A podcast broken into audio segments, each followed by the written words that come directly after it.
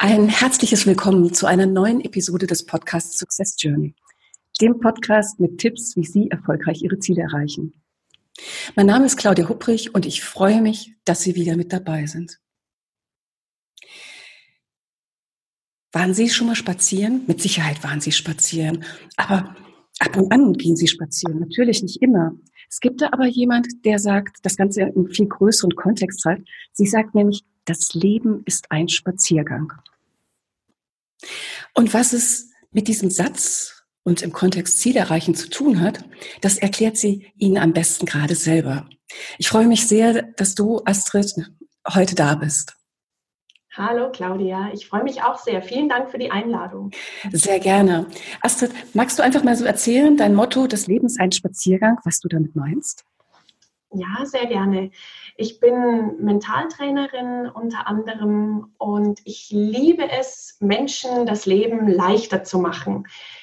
Jeder von uns hat Stress genug, es ist anstrengend genug und ich habe festgestellt, je leichter man sich das Leben selber macht, was manchmal relativ schwer ist, aber man kann es lernen, je, je mehr man den Fokus auf die Leichtigkeit richtet, desto erfolgreicher erreicht man die Ziele, desto müheloser erreicht man die Ziele.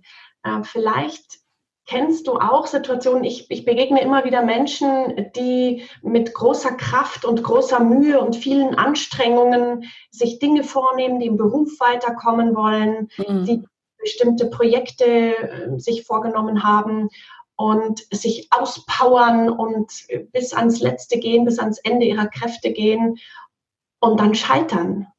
Mhm. Und ähm, ich, ich drehe das Ganze um mit meinen Klienten. Ich liebe es, Menschen beizubringen, die Dinge leicht zu sehen. Und das tue ich unter anderem mit diesem Bild des Lebens ein Spaziergang. Ich stelle immer wieder fest, und da grinse ich immer sehr laut innerlich, dass die Leute da erstmal ähm, irritiert sind. Also ich muss, darf ich, darf ich ganz ehrlich sagen, als ich, als ich das erste Mal gehört habe, fand, fand ich die These relativ provokant, muss ich mal so ja. sagen. Ne? Und gerade wenn man sich vielleicht gestresst fühlt und dann kommt ja. jemand daher und sagt, ja, ist doch eigentlich ein Spaziergang. Ja, ist richtig. Genau das bezwecke ich damit. Äh, es ist provokant, das gebe ich zu, weil unsere Erfahrung eine andere ist. Unsere Erfahrung ist, ähm, wir können nur mit harter Arbeit erfolgreich sein. Wir müssen viel Kraft investieren, um bestimmte Dinge zu erreichen. Wir vergessen dabei, dass die eigentliche Kraft, die von innen kommt und die uns wirklich zu unseren Zielen trägt, dass die immer mit Leichtigkeit zu tun hat. Und je mehr uns dessen bewusst ist, ich, ich, ich sage dir ein Beispiel. Mhm. Ähm, du hast ähm, zwei verschiedene Optionen. Ähm, du stehst vor einer beruflichen Entscheidung. Ähm, beide Optionen sind ähm, interessant für dich. Du hast das Potenzial, beide zu gehen. Und jetzt überleg mal, wenn du dich mit dem Kriterium der Leichtigkeit an die Entscheidung ransetzt und du überlegst, okay, die eine Option, das wäre zwar sehr spannend und sehr, sehr interessant, aber du merkst schon so eine gewisse Anstrengung und so eine gewisse Schwere. Mhm.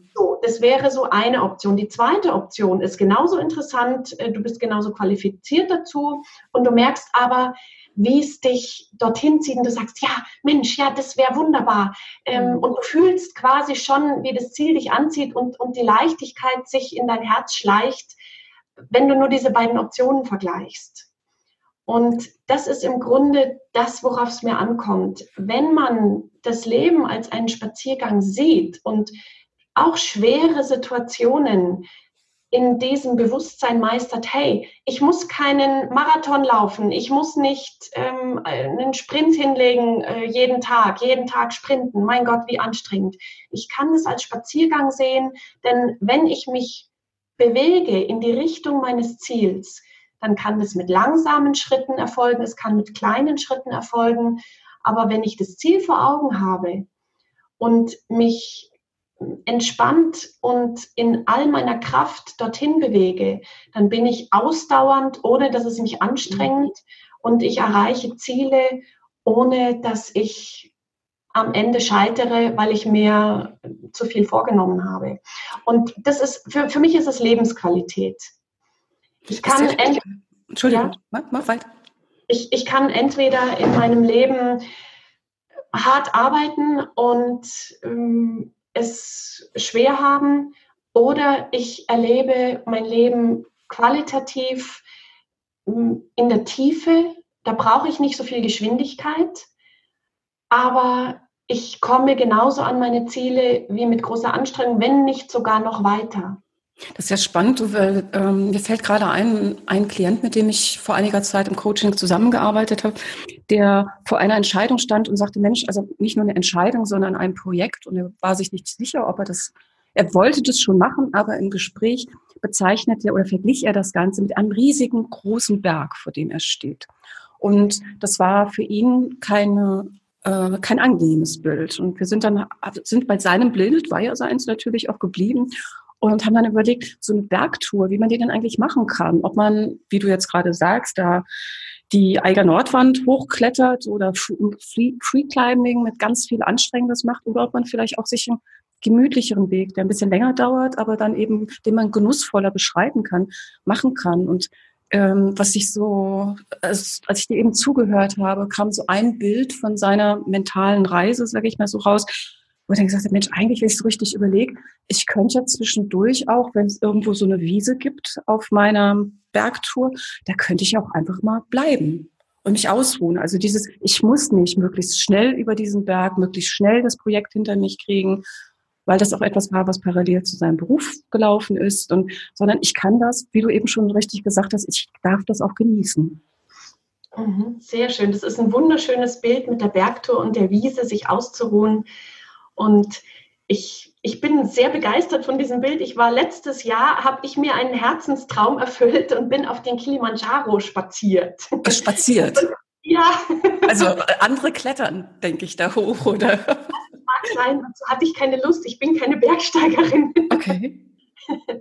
Ich habe gedanklich, ich, äh, kurz muss ich vor, vorausschicken, ich mag auch das Bild nicht, dass man, wenn man persönlich wachsen will, immer seine Komfortzone verlassen muss. Mhm. Das ist immer so, eine, so ein Bild von, ich muss mich anstrengen, ich muss rausgehen, ich muss in die Angst reingehen, ich muss harte Arbeit rein. Das gefällt mir nicht. Hey, ich mag es leicht haben.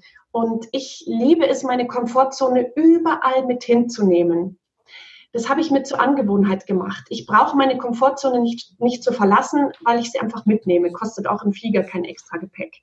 Aber erzähl mal, was meinst du damit dann konkret? Deine Komfortzone mitnehmen? Also wenn das kein Übergepäck ist, wie sieht das dann aus? das ist eine Form von, äh, was, was ist eine Komfortzone? Da fühle ich mich wohl. Ich bin ganz bei mir ich bin, mm, ich, ich sorge gut für mich selber. Ich bin, ich, ja, also im Grunde trifft es dieses in sich ruhen sehr stark. Mhm. Und wenn ich das mitnehme, ich, dann brauche ich nicht auf dem Sofa sitzen bleiben. Ein liegender Wolf erringt keinen Schinken. Ich muss mich schon auf den Weg machen, aber ich kann dieses in sich ruhen, diese, ja, ich sag's auch, diese Gemütlichkeit, diese innere Ruhe, die kann ich mitnehmen ich habe ich hab mich wirklich, als ich, es war ein großer Wunsch von mir, auf den Kilimanjaro zu steigen, höchster Berg in Afrika, fast 600 Meter hoch. Wahnsinn.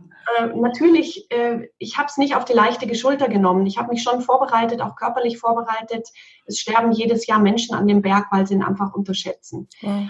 Aber ich wollte keine anstrengende Bergtour draus machen. Und ich habe dann, man ist eine ganze Woche unterwegs, bis man dann oben auf dem Gipfel steht. Ähm, ich habe jeden einzelnen Tag auf dem Weg als Spaziergang gesehen und als Training für den letzten Tag, für den Gipfeltag, den Summit Day, an dem ich dann ganz oben stehen würde. Wow. Und diese, dieser Gedanke, ich bin, ich darf hier raufspazieren, man, man, man eilt ja nicht. In der Höhe kann man auch nur langsam gehen. Von daher ist das Bild des Spaziergangs wirklich sehr treffend, rein körperlich. Ja. Man geht nicht schnell, das geht einfach nicht. Aber Höhe. du bist jetzt da nicht so in Flipflops hoch, also das meinst du nicht mit Spaziergang?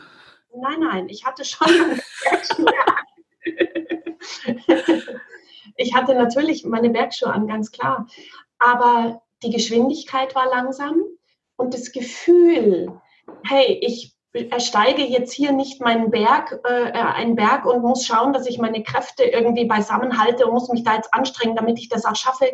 Das Gefühl hatte ich nicht. Ich hatte das Gefühl, hey, ist das eine fantastische Landschaft. Ich darf hier in, in einer ganz langsamen Geschwindigkeit Schritt für Schritt gehen. Ich darf alles genießen, die Gespräche mit den anderen Teammitgliedern, die, die Tierwelt noch im, man muss ja verschiedene Klimazonen durchsteigen, so vom mhm. Regenwald wird es dann immer karger und bis dann in die, in die absolute Felswüste und Eiswüste. Die, die Landschaft ändert sich mit jeder Stunde teilweise. Äh, die, wenn man dann weiter raufgeht, dann freut man sich über kleinste Pflänzchen, die man dann noch äh, sieht. Und das kann man nicht wahrnehmen in meiner Welt. Wir sehen ja die Welt mit verschiedenen Augen. In meiner Welt kann ich all diese Kleinigkeiten, diese wunderbaren Schönheiten nicht wahrnehmen, wenn ich nicht meine Komfortzone dabei habe, wenn ich nicht voller Genuss das alles sehen könnte, sondern mit dieser Anstrengung äh, kämpfen muss, äh, harte Arbeit zu sehen. Meine Güte, ich, ich bin mehr in meiner Kraft, wenn ich ganz in mich ruhe und ich brauche dann auch nicht so an meine Grenzen zu gehen. Ich habe das wirklich gemerkt, auch im Unterschied mit den anderen, wenn ich jetzt bei diesem Bild mit dem Berg bleiben kann. Im Unterschied mit den anderen Teammitgliedern. Ich war die Einzige in meiner Gruppe, die keine Medikamente genommen hat. Alle anderen haben Medikamente genommen gegen die Höhe und gegen alles Mögliche. Die hatten mit den Nebenwirkungen zu kämpfen, mit tauben Fingern. Die mussten teilweise stündlich, auch nachts, aufs Klo oder raus. Ach, du liebes bisschen. Ja, also was für ein Stress. Ja ich habe hab gesagt, nee, ich spaziere darauf, ich brauche keine Medikamente und so war es dann auch. Ich habe mich mental sehr, sehr intensiv darauf vorbereitet. Ich war dann auch tatsächlich die erste nach unserem Guide auf dem Gipfel gestanden. Den Guide darf man auf gar keinen Fall überholen, schwer verboten. okay. Und habe ähm, hab tatsächlich den Summit Day quasi als die einzige, als den einzigen Tag gesehen, der ein bisschen anstrengender war aber das Training, das ich vorher hatte, schon die Tage vorher, das hat mich ja auf diese Anstrengung vorbereitet. Mhm. Von daher war das eine sehr erfüllende Freude, da Fuß vor Fuß zu setzen in Langsamkeit und das wirklich als Spaziergang zu sehen. Das war ein Bild, das ich vorher immer schon hatte und das ich dann letztes Jahr endlich mal in die Tat um, umgesetzt habe. Und das ist ja ganz spannend. Das ist eine unheimlich positive Einstellung jetzt, von der du erzählst. Ähm, teilweise so, wenn du über Blumen redest, die man dann noch in der kargen Landschaft wahrnimmt, auch irgendwo Dankbarkeit. Ähm, aber vor allen Dingen, ich denke, so diese innere positive Einstellung, wenn ich mich mit Medikamenten bewaffne sozusagen, ich denke, das Verb sagt es alleine schon, dann denke ich ja auch, es ist ein Kampf und da wird viel passieren und ich muss da durch und ich muss vor allen Dingen durchhalten. Anstatt, ja. ähm, ich glaube, wenn man Bergschuhe anhat, ist es vielleicht kein Spazieren per se, aber die, wenn man die innere Einstellung des Spazierens hat, dann ist es ja was sehr Positives auch. Ne? Ja, ja, definitiv. Ja. Übrigens, äh, übrigens hatte ich nur meine Bergschuhe. Das war auch ganz interessant, die Erfahrung für mich zu sehen, äh, wie weit es gehen kann, die Komfortzone mitzunehmen. Mein Gepäck war nämlich nicht angekommen. Oh Gott. Ich hatte kein Gepäck. Alle meine Ausrüstung war nicht da. Mein Steigeisen, warmer Schlafsack, Isomatte, äh, äh, alle, also alles, was man so braucht. Man, man wie gesagt, 6000 Meter Höhe fast, das äh, erfordert schon eine gewisse Ausrüstung. Meine warmen Handschuhe, ich hatte ganz dicke Daunenhandschuhe mir gekauft äh, für ganz oben, äh, war einfach komplett weg. Ich hatte meine Bergschuhe Gott sei Dank im Flieger an. Alles andere war weg. Aber es hat mich nicht gestört. Es hat mich nicht gestört, es trotzdem als diese Erfahrung als Spaziergang zu sehen. Und also es wäre für andere Menschen jetzt, denke ich, die absolute Katastrophe. Du landest in wo auch immer und ähm, ja, das Gepäck ist nicht da. Das reicht für einen mittleren Herzinfarkt eigentlich. Wie bist du denn dann damit umgegangen? Ich war voller Vertrauen. Ich wusste, ich habe meine Komfortzone vorbei, deswegen stört es mich nicht. Und es war dann in der, für die äußere Welt, man, ich unterscheide da gerne zwischen der inneren Welt und der äußeren, ähm, kam alles, was ich brauchte, zu mir. Unglaublich. Teilweise sogar in besserer Qualität, als ich es mir gekauft hatte vorher. Okay. Ich hatte, ich hatte, ich hatte alles. Ich hatte wunderbare Socken bekommen. Es ist sogar Unterwäsche, warme Mütze, also eine ganz mhm. tolle Isomatte. Okay. Ich hatte alles, was ich brauchte, bekam ich von verschiedenen Leuten in sehr, sehr guter Qualität. Ich hatte, ich habe keinen Mangel gespürt. Es war wirklich ein, ein wunderbares Gefühl, so getragen zu sein. Mhm. Und ich stelle mir jetzt gerade so vor, wenn wir das jetzt ähm, vom Kilimanjaro mal so in unsere organisatorische Welt mit dem ganzen Stress, den man sich selbst macht, den anderen machen, zu übertragen. Was sagst du denn an deinen Klienten? Ja, ich mache meinen Klienten sehr klar, was der Stress eigentlich mit ihnen macht. Man kann das spätestens seit den bildgebenden Verfahren sehr gut sehen. Man kann ja dem Gehirn mittlerweile wirklich beim Denken und beim Lernen mhm. Absolut. Seit zwei, drei Jahren sieht man das wirklich auf zellulärer Ebene. Das ist unglaublich spannend. Und man sieht, wenn das Gehirn unter Stress steht, dann sind bestimmte Bereiche im Gehirn abgeschaltet. Die sind einfach schwarz, da tut sich nichts. Hm. Diese Bereiche, die dann abgeschaltet sind, das sind aber genau die Bereiche, die ich brauche, um leistungsfähig zu sein. Um, wenn ich im Beruf eine Herausforderung habe oder auch ein Problem zu lösen habe, ich brauche kreatives Denken, ich brauche Optionen, ich brauche die Möglichkeit, darüber hinauszuschauen.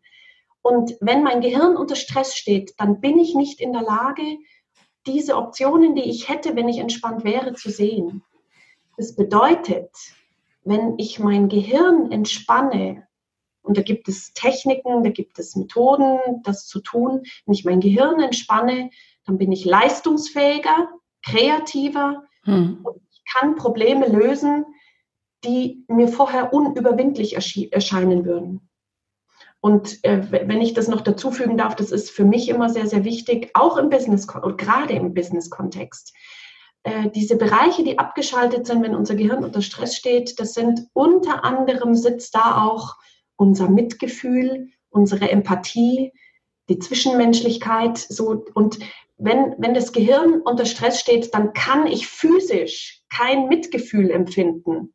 Hm. wenn, uns, wenn uns die Menschlichkeit verloren geht, das hat Folgen, das wissen wir alle im Großen und im Kleinen, im, im Business-Kontext, in den Organisationen, aber eben auch in noch größeren Kontext, wenn die Menschlichkeit verloren geht. Ja. Absolut.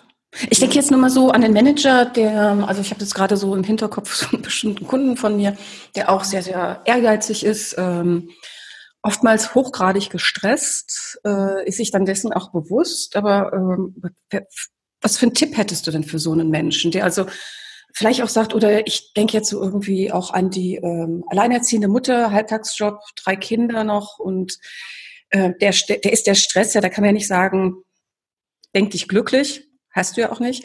Aber ah. was kann man denn so machen? Hast du da so ein paar Tipps für unsere Zuhörerinnen und Zuhörer? Ja, sehr gerne. Also ähm, zum einen, ähm, es gibt ne, einen ganz großen Unterschied in der Bewer zwischen der Bewertung einer Situation und der Situation selber. Das mhm. sind wirklich zwei Paar Stiefel und es hilft vielen Menschen, wenn sie das klar trennen. Wenn sie sagen, okay, die, die Situation ist jetzt einfach so, die kann ich vielleicht nicht ändern. Wenn ich dagegen ankämpfe, kann ich sie auch nicht ändern. Also bringt es Entspannung und mehr Leichtigkeit, wenn ich die Situation akzeptiere als das, was sie ist. Wenn ich, ich kenne die Situation alleinerziehend auch sehr genau. Ich habe auch, hatte auch einen anstrengenden Job. Damals war ich noch angestellt, war alleinerziehend und habe aber parallel studiert. Okay. Weil es wichtig war. Und meine Kinder sind jetzt heute erwachsen. Ich habe die dann auch vor kurzem eigentlich erst mal gefragt, wie sie das damals wahrgenommen haben. Sie haben das überhaupt nicht wahrgenommen. Das war die überhaupt nicht, das war für die überhaupt nicht relevant. Das heißt, ähm, meine eigene Situation und die Bewertung meiner Situation ist eine andere als die anderer Menschen. Was will ich damit sagen? Ich kann in einer Situation sein und ich kann sie als stressig empfinden oder ich kann in einer Situation sein und, und kann sagen, okay, es sind viele Aufgaben. Na gut, lass mal gucken, was ich davon delegieren kann. Lass mal schauen, wie ich mir die Aufgaben, die ich, die ich erfüllen muss, das ist ja nicht unbedingt 100 Prozent der Tasks. Das ist ja durchaus, äh, also über diesen Prozentsatz kann man ja durchaus reden, wenn man, wenn man entspannt ist und kreativ sich Lösungen überlegen kann. Ja, man kann sehr viel, sehr, sehr viel mehr outsourcen und ähm, delegieren, als einem das vielleicht bewusst ist. Aber mhm. das kann man nur, wenn man die Situation in aller Ruhe betrachtet und die, die eigene Bewertung der Situation kritisch hinterfragt.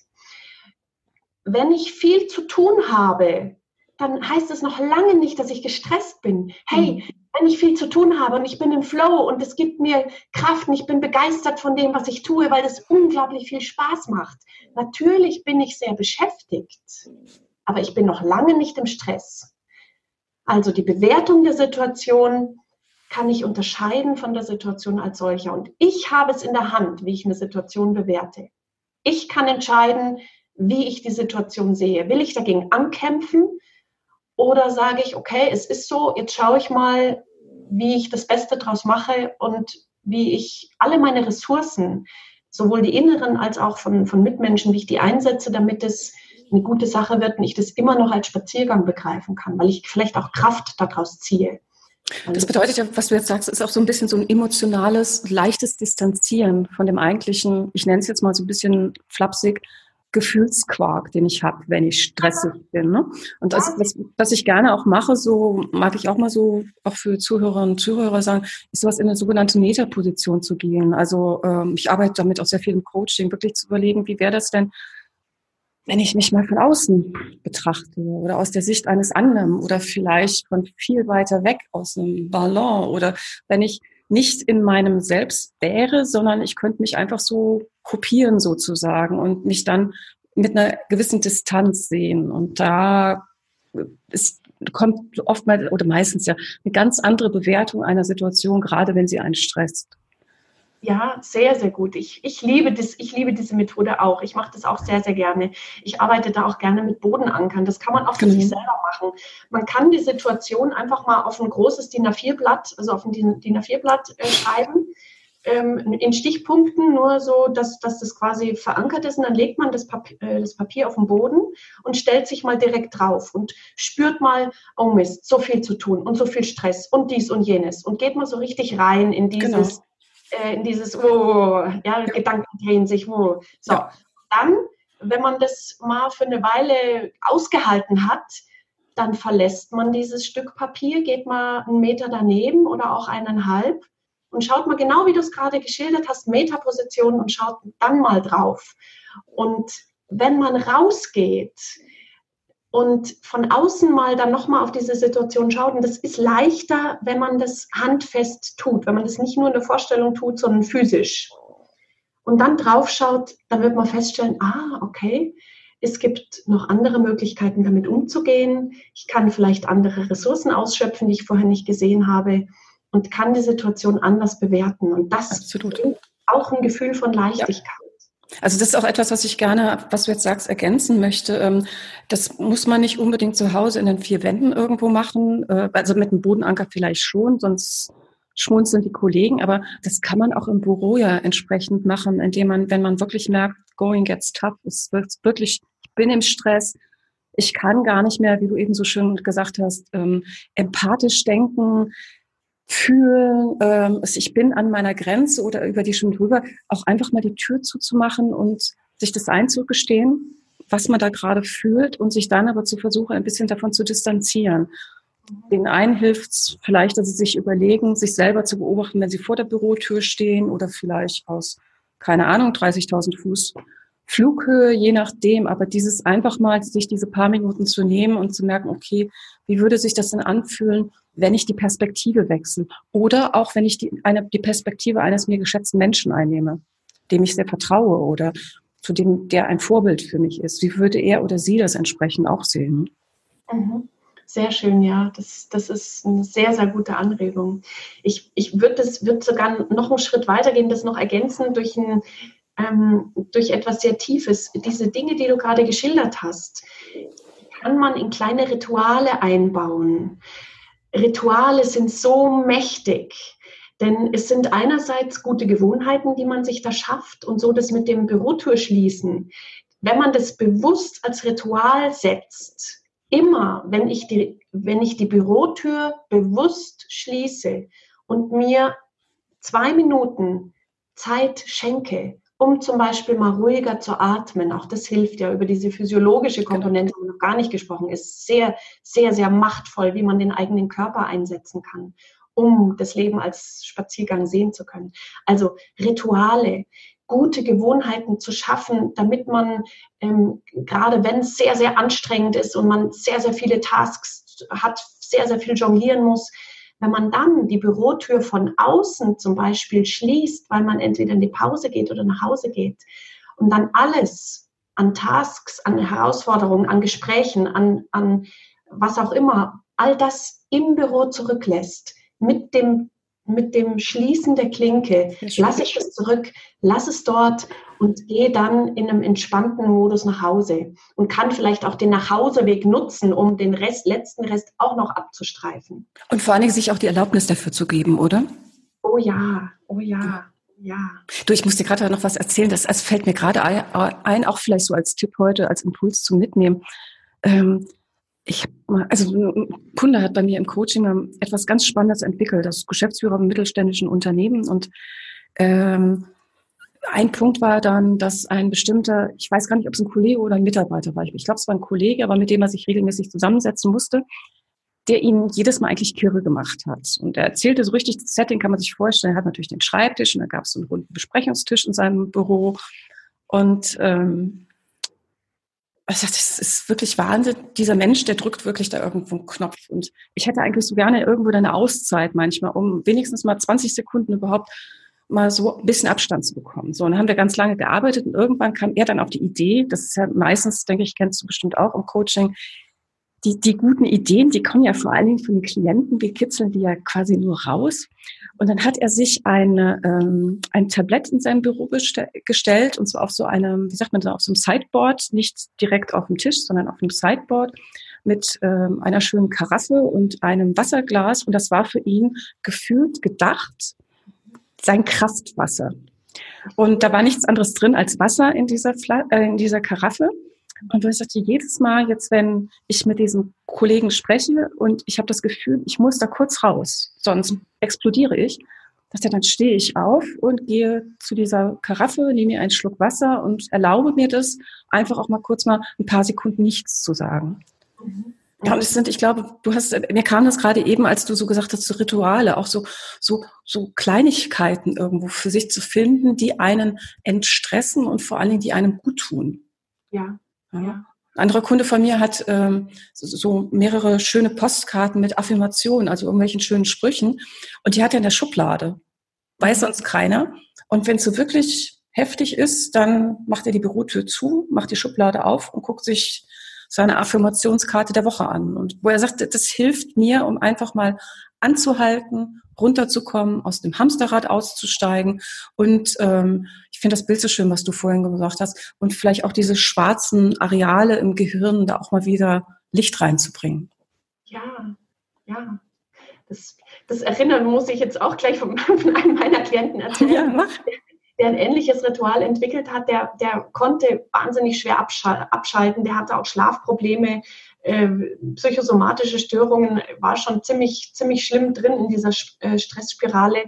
Und dem hat es geholfen, dass der sich in dem Moment, wo er zu Hause angekommen ist, der, der hat immer alles mit nach Hause geschleppt. Der hat teilweise auch Unterlagen mit nach Hause. Das hat er dann aufgehört. Der hat wirklich dann alles physisch im Büro gelassen. Und er hat dann zu Hause bewusst seine Klamotten ausgezogen und hat sich einen Jogginganzug angezogen. Ja, sehr gut. Fand seine Frau erstmal nicht so toll, dass er dann das war ihm wurscht.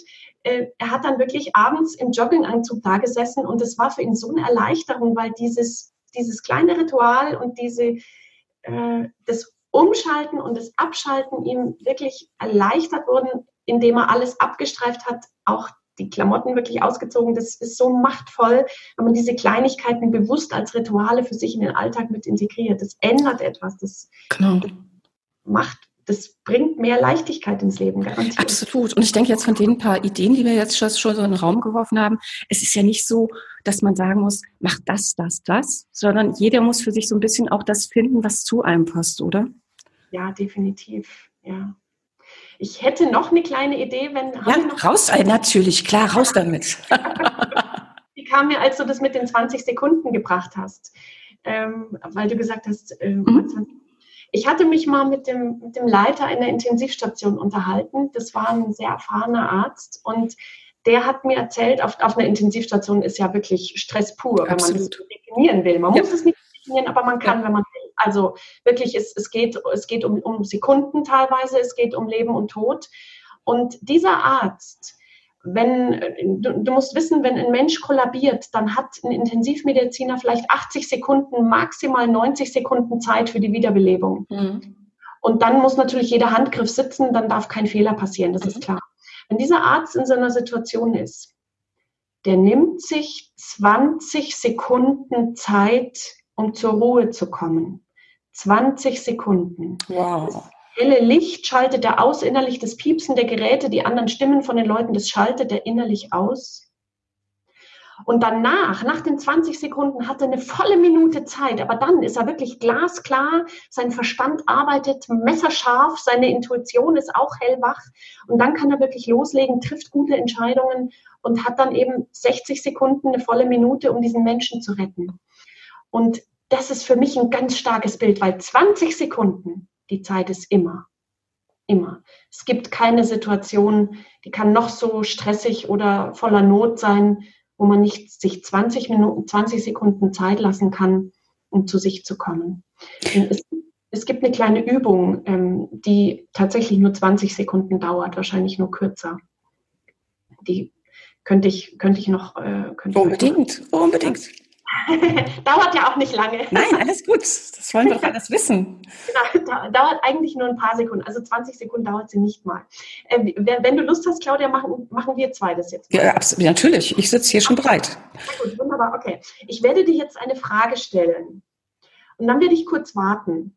Und du schaust mal, was passiert. Muss ich die Frage, also soll ich die Frage beantworten?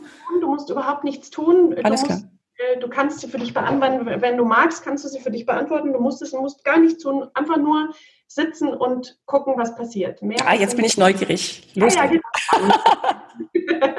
okay, Trommelwirbel, jetzt kommt die Frage. Danach werde ich ein bisschen schweigen, sonst wirkt es nicht. Okay? okay? Okay, also. Wohin schwimmt dein nächster Gedanke?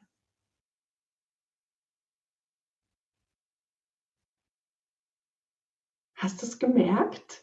Da war so eine winzige Lücke in deinen Gedanken. Kurzes, hä, was ist los? Ist nicht, ich glaube, nennt man das Korn oder Korn, glaube ich, ne? Ja, ja, genau. Das ist so eine, so wie das Klatschen einer Hand. Genau, das wollte ich gerade sagen. Genau, das fiel mir nicht ein. Also wie, wie hört sich das Klatschen einer Hand an, wo man denkt, Hä? Ja, genau. Das ist, äh, ich, ich will dir sagen, was dahinter steckt. Ähm, unser Gedankenfluss der strömt unablässig vor sich hin. Mhm. Einem Gedanken folgt der nächste Gedanke. Wenn es gelingt, diesen Gedankenfluss mal ganz kurz zu unterbrechen, und das erreicht man, indem man sich Fragen stellt, die man eigentlich nicht beantworten kann und die sich selbst referenziell mit den eigenen Gedanken beschäftigen. Mhm. Ich, ich sage dir dann noch ein paar mehr Beispiele solcher Fragen. Wenn man sich solche Fragen stellt, dann unterbricht man diesen Gedankenstrom, weil man ist erstmal, kurz irritiert, ja, und dann ist eine Lücke und diese Lücke, die kann man nutzen, um sich bewusst darüber zu freuen, ah, jetzt ist gerade mal Ruhe eingekehrt. Super. Ja. Ich, ich sage dir noch ein paar Beispiele, damit, wir, ich warte wieder ein paar Sekunden, ja, damit du mhm. auch mal diese Lücke spüren kannst. Okay. Welche Farbe hat dein nächster Gedanke?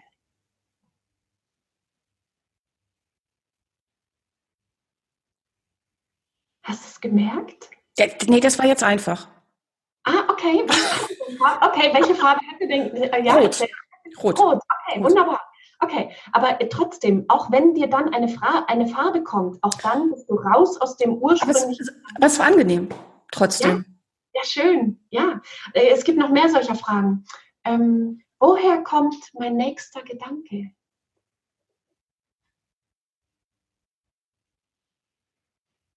Hm. Was hast du jetzt gedacht? Sehr schön, weil also ich, ich habe es eher, eher, genossen. Ah, sehr schön. Egal, aus welcher Richtung er kam oder kommen würde, aber ich habe es genossen, einfach mal so, wie du sagst, das eben so diese innere, ähm, im Englischen sagt man ja so Chatterbox, ne? So dieser ja. Quatschi, der einen dazu textet von morgens bis abends, dass einfach mal Ruhe ist. Ja, genau. Und diese Ruhe, wenn man das wirklich als Ritual macht, bewusst sagt, okay, hey, ich nehme jetzt hier ein paar Sekunden, müssen noch nicht mal 20 Sekunden Zeit, ich stelle mir einfach mal diese Frage und genieße diese Ruhe. Allein das bringt schon Leichtigkeit rein. Und äh, so als Tipp für dich oder für die Zuhörer, das funktioniert immer mit einer Ausnahme. Habe ich ausprobiert. Okay, erzähl. funktioniert nicht, wenn ich in einem Gespräch bin und denke, ich muss jetzt was sagen. Es ja, nur dann, wenn ich im Gespräch bin und in die Zuhörerposition einnehme und dann mich mal ganz kurz gedanklich ausklinke, um ganz bei mir zu sein. Hm. Wenn das ein Gespräch ist, das sehr stressig ist oder das ich als stressig empfinde und ich bin quasi immer auf Abruf zu reden, dann funktioniert es nicht. Es, man braucht kurz, kurze Pausen, die man sich gönnt. Das kann natürlich, wenn ich, wenn ich nicht mit einem anderen Menschen rede, ist es einfach. Ähm, aber es funktioniert sogar beim Telefonieren, dass ich mich kurz ausklinke, mir eine Frage stelle, diese Ruhe genieße und dann wieder mit Leichtigkeit weitermache. Mhm.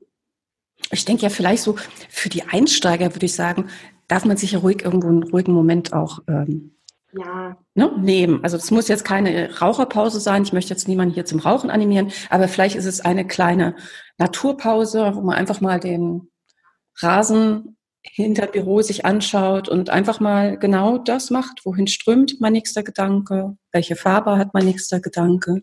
Wie riecht ja? er? Woher ja? kommt wohin geht er, was wird mein nächster Gedanke sein, woher kommen überhaupt meine Gedanken, genau. Mhm. Ja. Super. Du, liebe Astrid, sollen wir das mal so als so eine Art Schlussplädoyer setzen? Nehmt euch 20 Sekunden die Zeit, die Zeit ist immer egal in welcher Situation. Und dann wird das Leben zum Spaziergang. Super. du, da kann ich dir zu hinzufügen. du, jetzt habe ich aber doch noch eine Frage. Also wenn man über dich mehr erfahren möchte oder dich kontaktieren möchte, wie macht man das denn?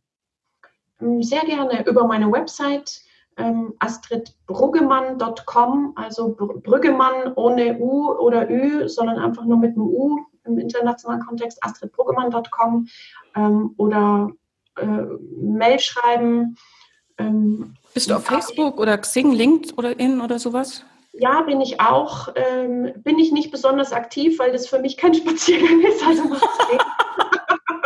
ja, ist auch eine Entscheidung. Es ist tatsächlich eine Entscheidung. Ich mache, ich mache seit Jahren, ich mache seit ungefähr drei Jahren nur noch Dinge, die mir Spaß machen und die mir leicht fallen. Sehr schön. Und, ähm, von daher, äh, ja, mit Glück, ich habe Profile, ich bin über LinkedIn und Facebook natürlich erreichbar und vielleicht antworte ich sogar.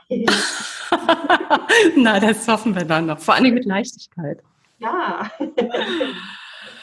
Alles klar, liebe Astrid. Dann, also dann danke ich dir ganz, ganz herzlich dafür, dass du heute hier dabei warst. Ähm, mir hat es jede Menge Freude gemacht. Ich gehe jetzt zurück an meinen Schreibtisch ähm, mit ganz vielen Bildern vom Spaziergang auf dem Kilimanjaro, aber auch wie so eine Lücke zwischen Gedanken vielleicht aussehen mag, ob die eine Farbe hat oder nicht.